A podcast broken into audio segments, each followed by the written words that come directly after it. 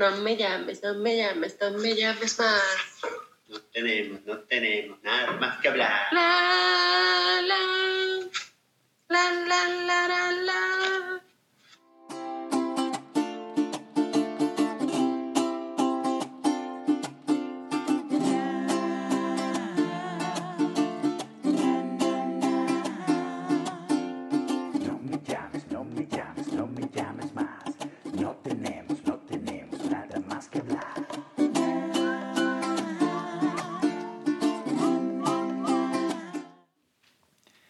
Bienvenida, ¿dónde está la cámara? Aquí está la cámara a mi gente de Ya no escucho la risa o INER, como le dicen los pavos. Este, estamos en el cuarto episodio de la segunda temporada y este episodio es mi episodio favorito, sin duda alguna. Un saludo a toda la gente que nos ha escrito. Acuerden de suscribirse al canal, de darle me gusta o no me gusta.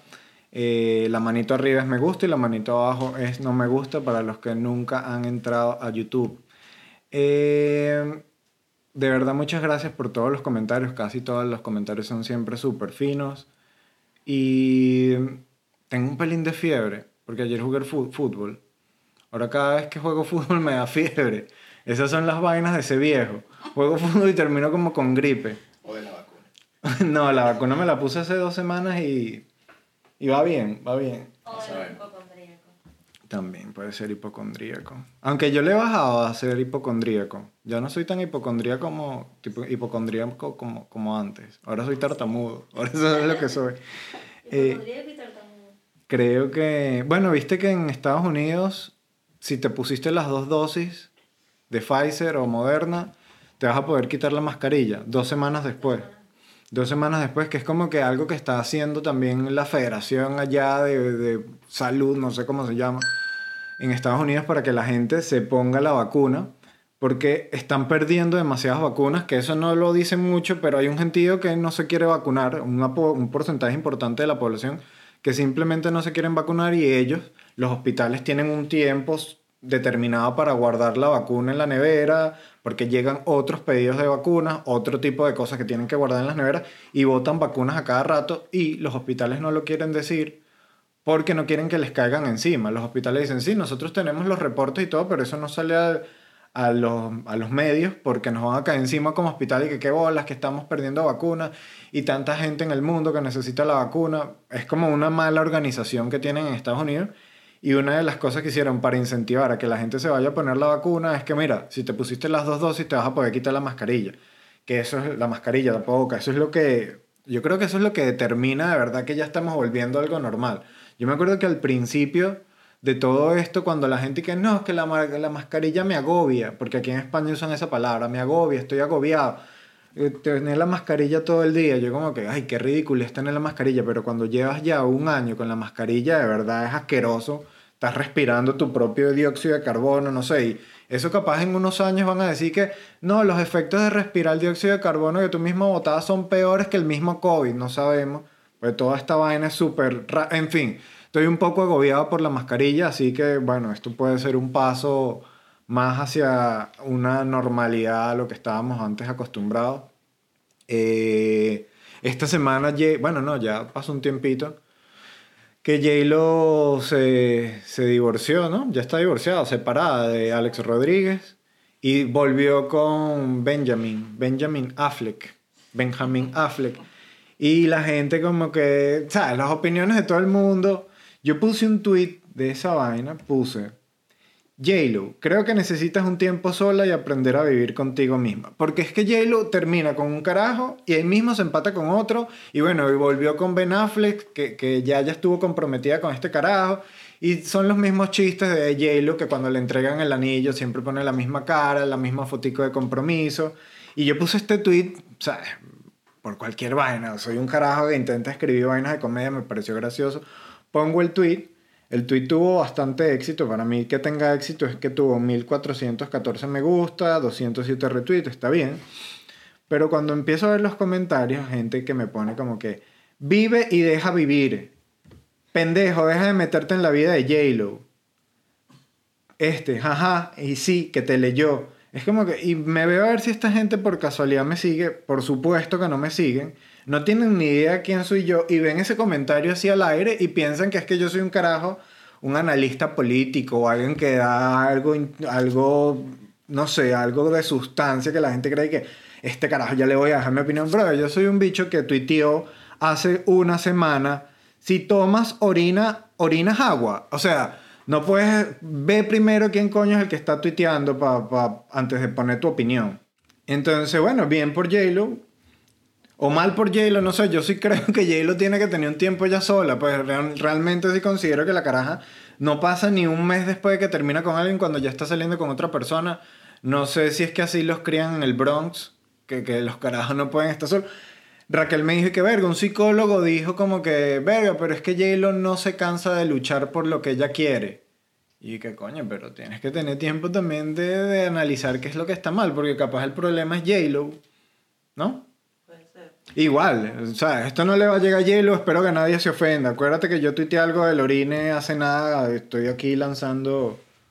¿Qué más? Eh, Friends. Friends va a tener una reunión, van a hacer la reunión... Friends se terminó en el 2004, yo pensé que se había terminado hace, hace mucho más tiempo, pero fue en el 2004, o sea, casi... Se terminó cuando yo tenía 12 años.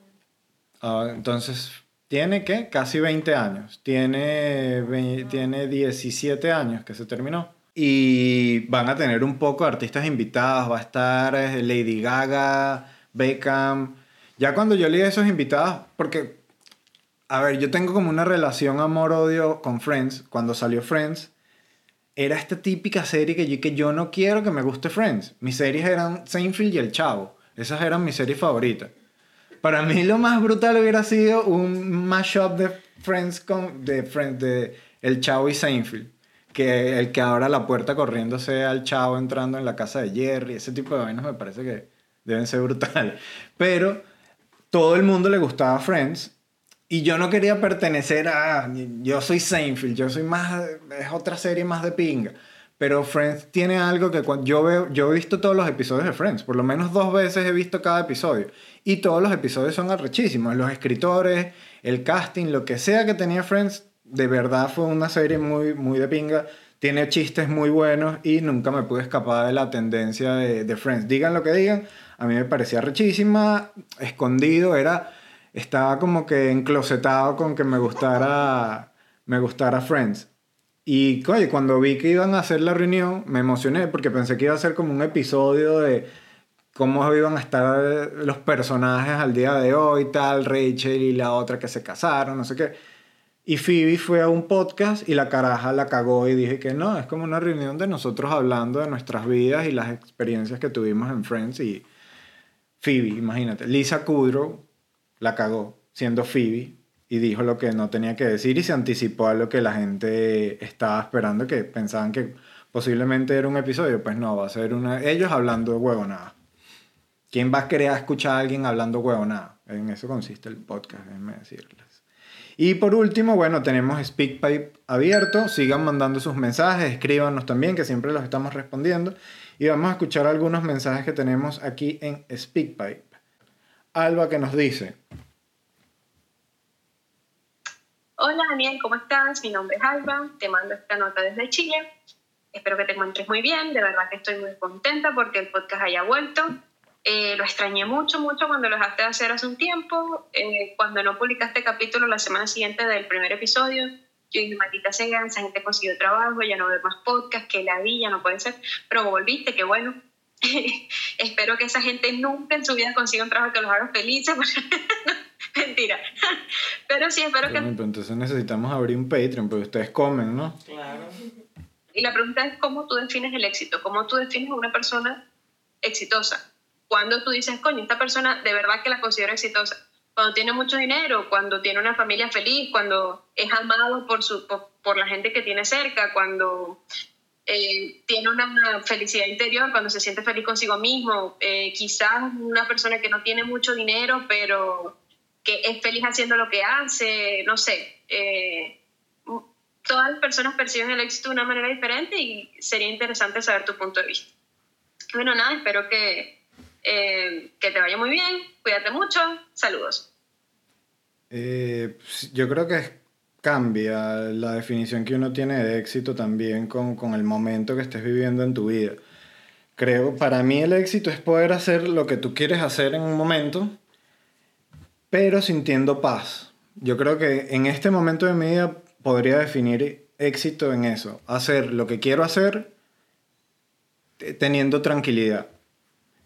Isabel, Isabel nos manda esta nota de audio. Hola Daniel, Isabel, espero que estés Isabel. teniendo un día muy chévere. Em, nada, es que Y saber, el éxito es y saber. Pensé que ibas a decir Isabel, tal cosa. No. Isabel. Vamos a ver qué nos manda. Hola Daniel, espero que estés teniendo un día muy chévere. Em, nada, desde que vi este formato de notas de voz me pareció súper de pinga, así que dije que te iba a mandar algo y aquí estoy. Me parece muy cool tu podcast y tu sentido del humor, porque creo que eres el único comediante venezolano que nunca ha tenido como un peo o algo así, porque siempre hablas desde la ignorancia y siempre todo te sabe a culo. Es como que nadie te va a jugar porque tú nunca crees que sabes las cosas. Eso me parece algo de admirar y por eso te respeto. Porque no soy un ignorante, te respeto tu Quisiera que ignorancia. hables sobre los profesores. ¿Por qué? Porque los profesores, creo que sobre todo los profesores universitarios son unos mamagüevos. ¿Y por qué creo esto? Todos estamos claros de que en algún punto nos hemos topado con un profesor que es súper maldito, que quiere que hagan todo como él le da la gana y no le interesan en nada a los estudiantes, quiere raspar a todo el mundo. ¿Por qué coño se da esa vaina? ¿Cómo puedes lidiar con eso? Porque en este momento yo estoy que o me mato o lo mato a él. ¿Qué puedo hacer? Evidentemente, Isaber tiene un peo actual con un profesor de alguna materia. Y creo que viene, sí, todo el mundo tiene, conoce un profesor así, y creo que el- el- los tiros van porque tienen algo de poder. Pero la verdad, siempre los profesores que yo recuerdo, mis buenos profesores nunca, nunca, o los que tú tuviste seguramente nunca tuvieron esa tendencia de querer raspar a todo el mundo.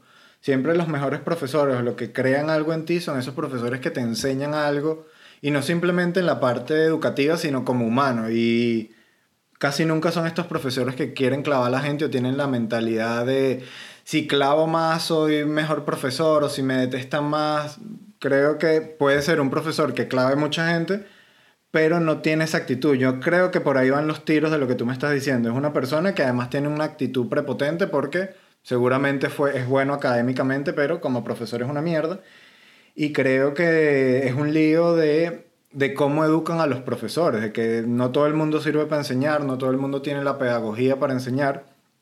Y tienen metido ese chip de que mientras más clave o que mientras más datos o mientras más prepare una clase, mejor profesor soy. Y creo que debería estar orientado a si el mensaje que yo quiero dar o que yo quiero enseñar estoy haciéndolo de la mejor manera.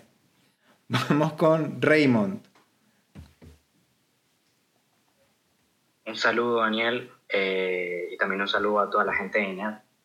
Mi nombre es Raymond, soy de Táchira, y tengo una pregunta que me nació, o una propuesta de tema quizás que me nació a base de una tradición que suelo tener yo con mis amigos.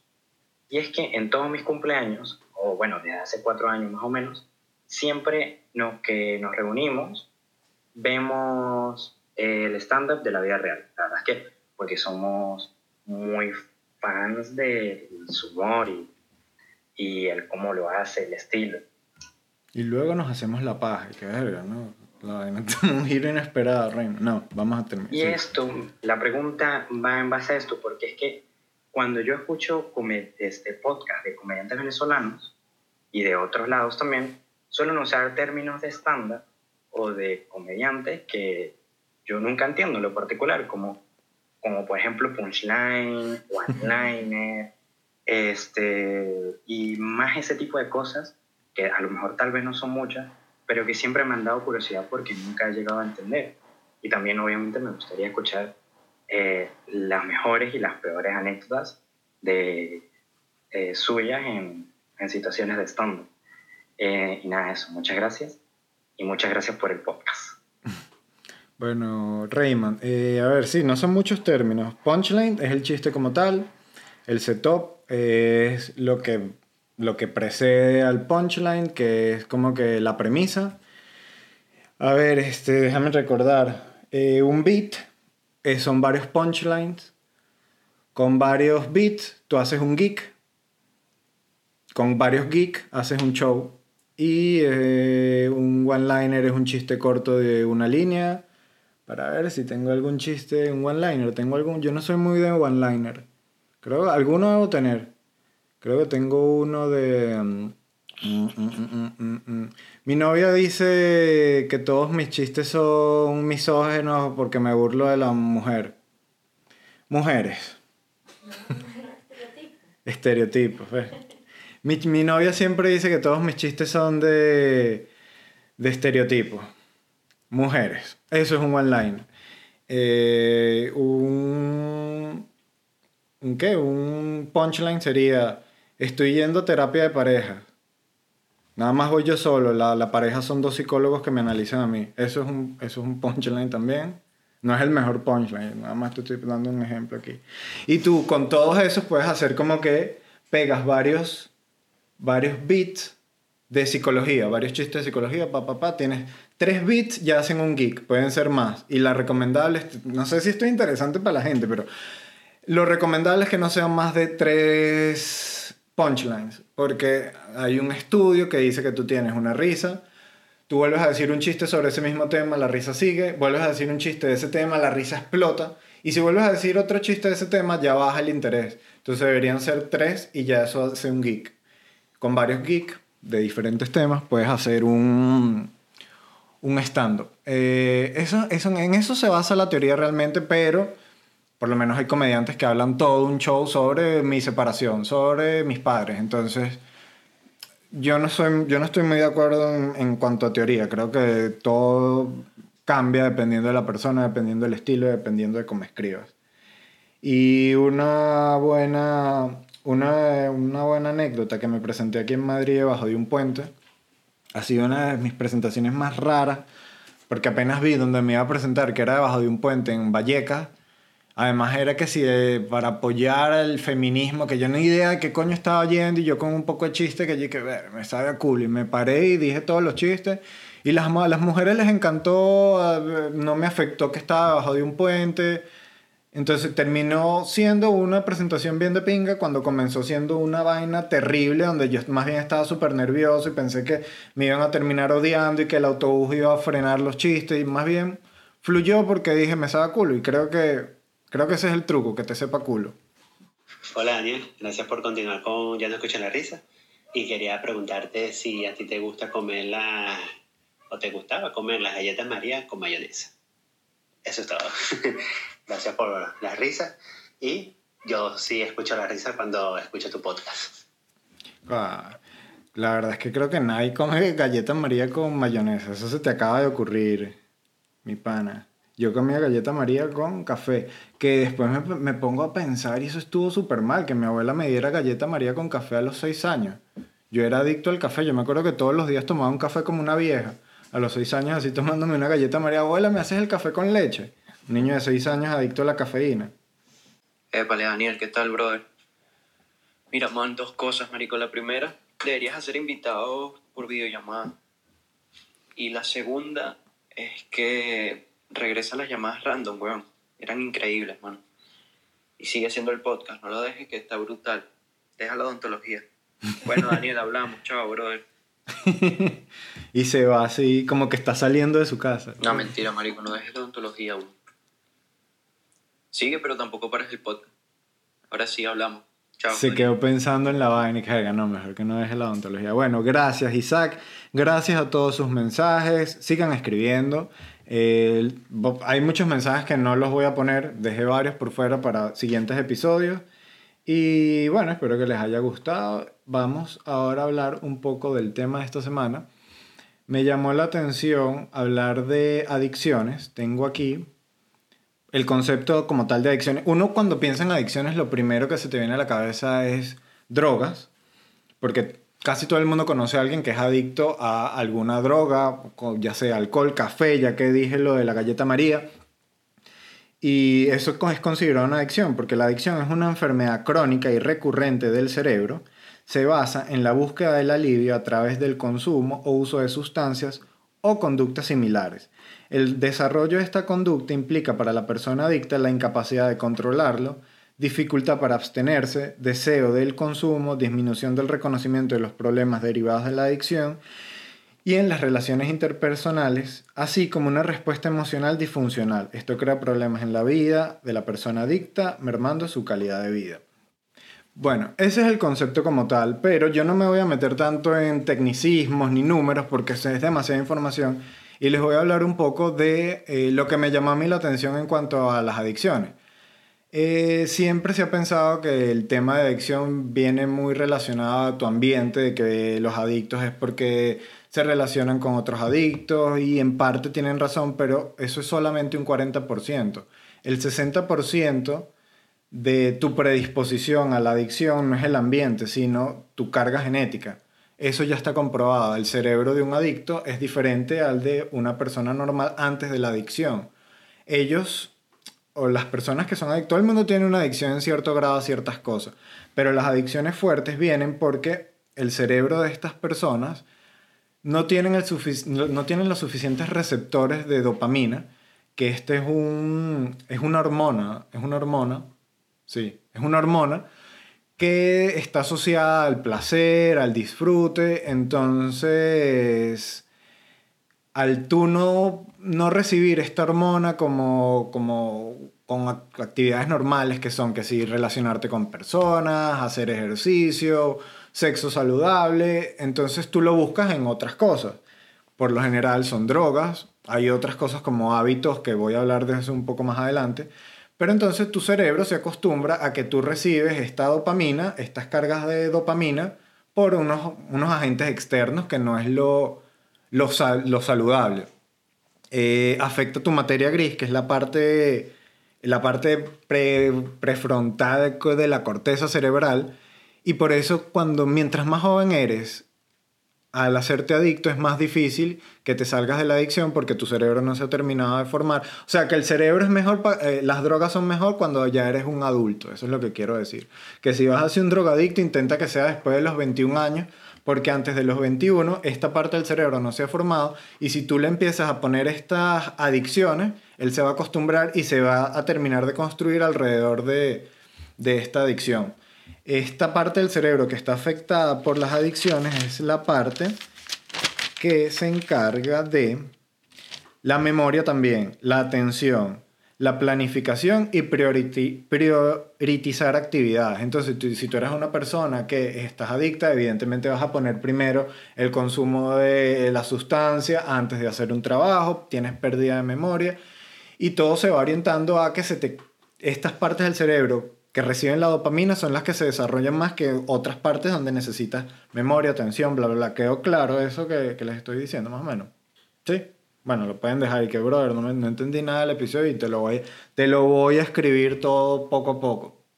Eh, la adicción se crea por como es como un ciclo.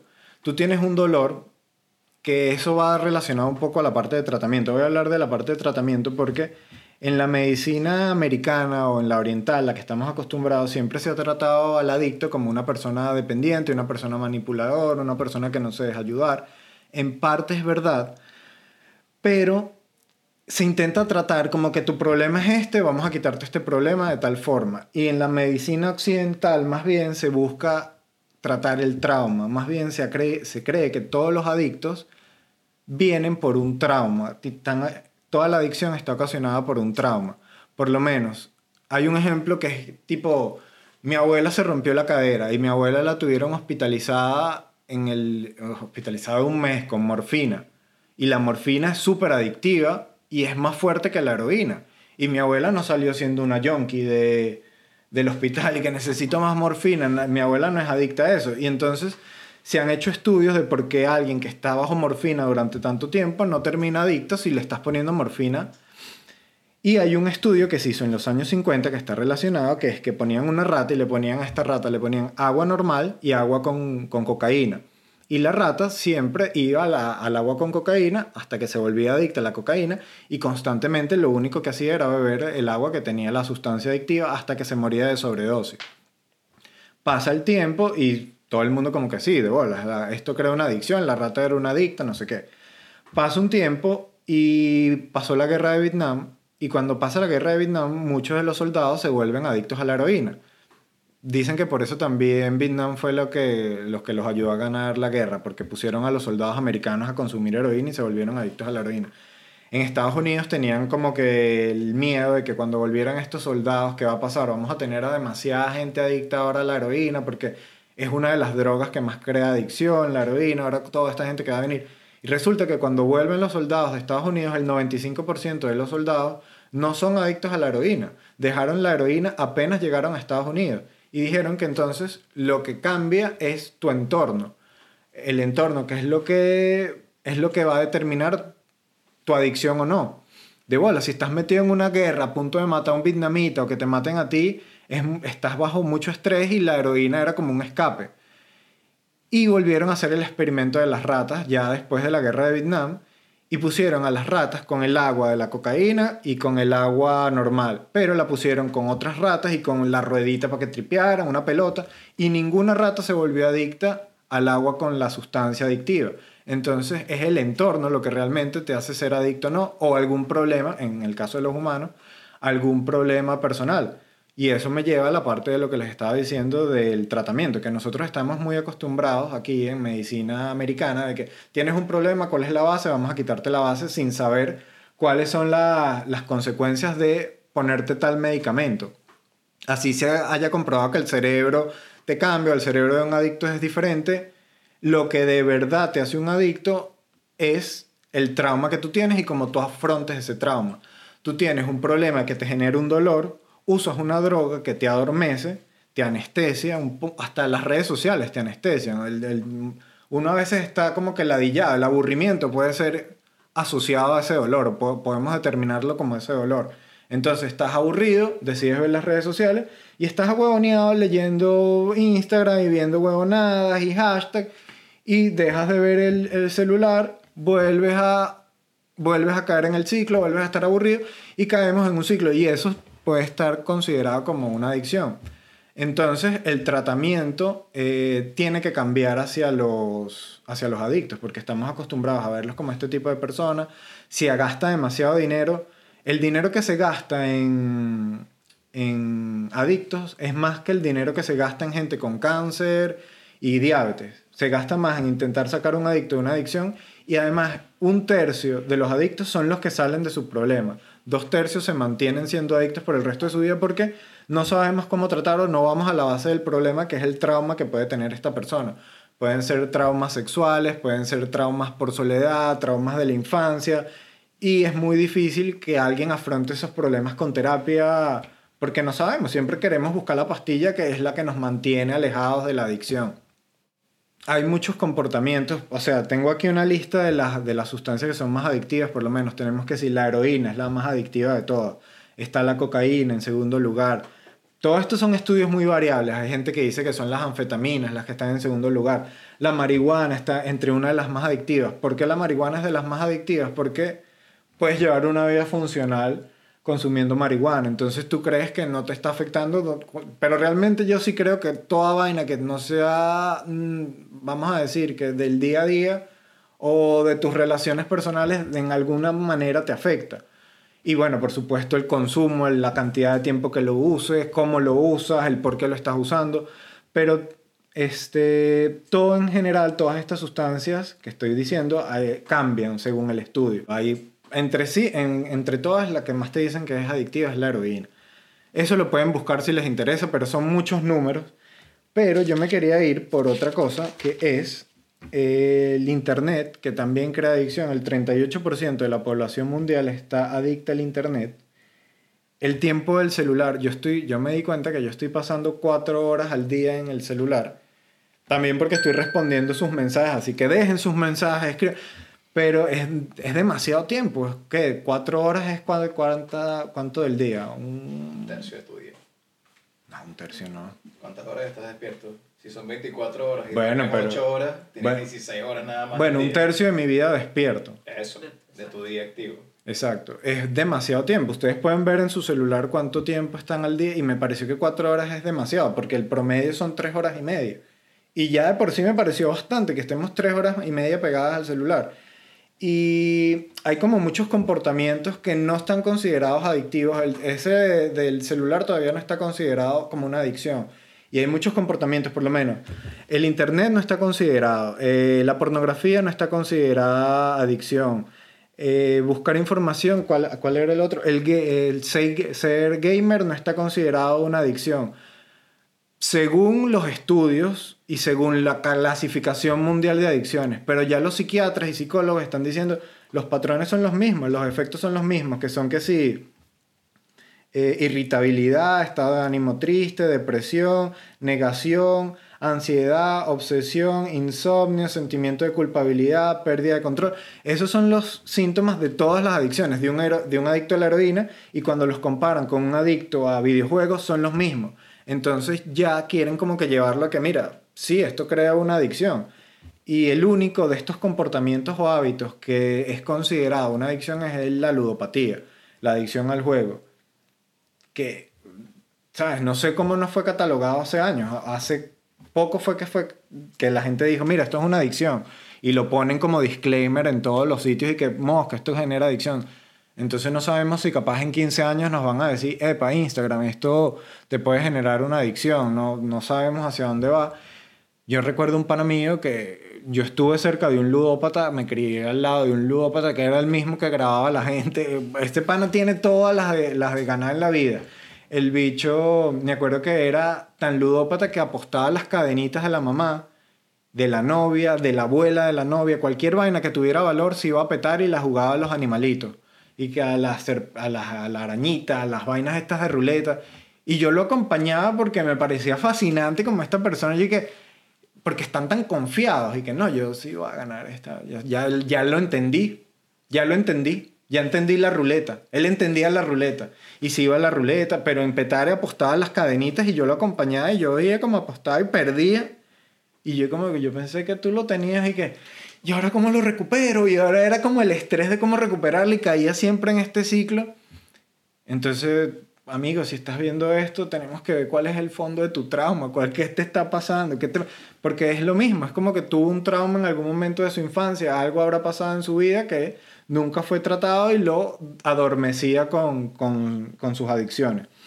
Eh, y muchos de estos hábitos no son, no, no están catalogados como adicciones porque generan demasiada plata. Eso es todo. Esa es la razón del por qué.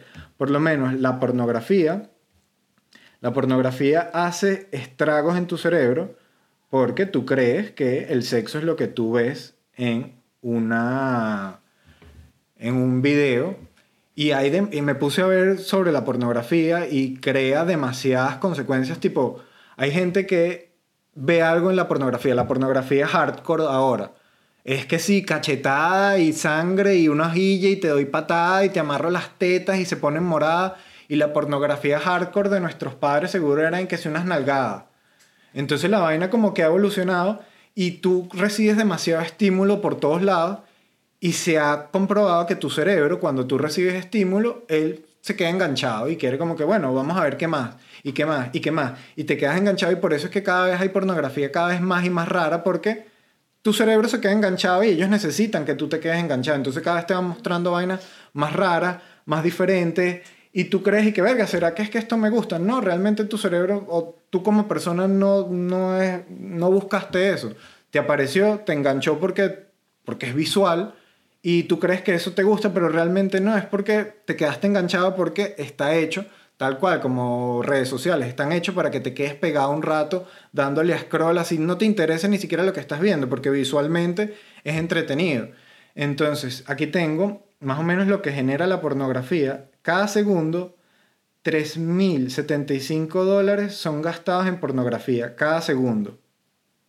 Y 28.258 usuarios de Internet están viendo pornografía. Eh, la- las ganancias de pornografía, 2,84 billones en Estados Unidos y mundialmente 4,9 billones.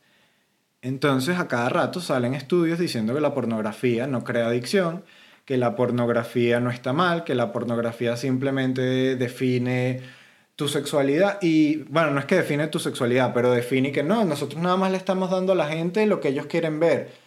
La gente ni siquiera quiere ver eso. ¿Quién coño quiere ver a Pedro Picapiedra tirando con Vilma? Eh, Nadie quiere ver eso y te lo, te lo bombardean constantemente porque te engancha, porque hay algo que te dice, ah, bueno, déjame ver esto y sin darte cuenta te quedas enganchado en eso.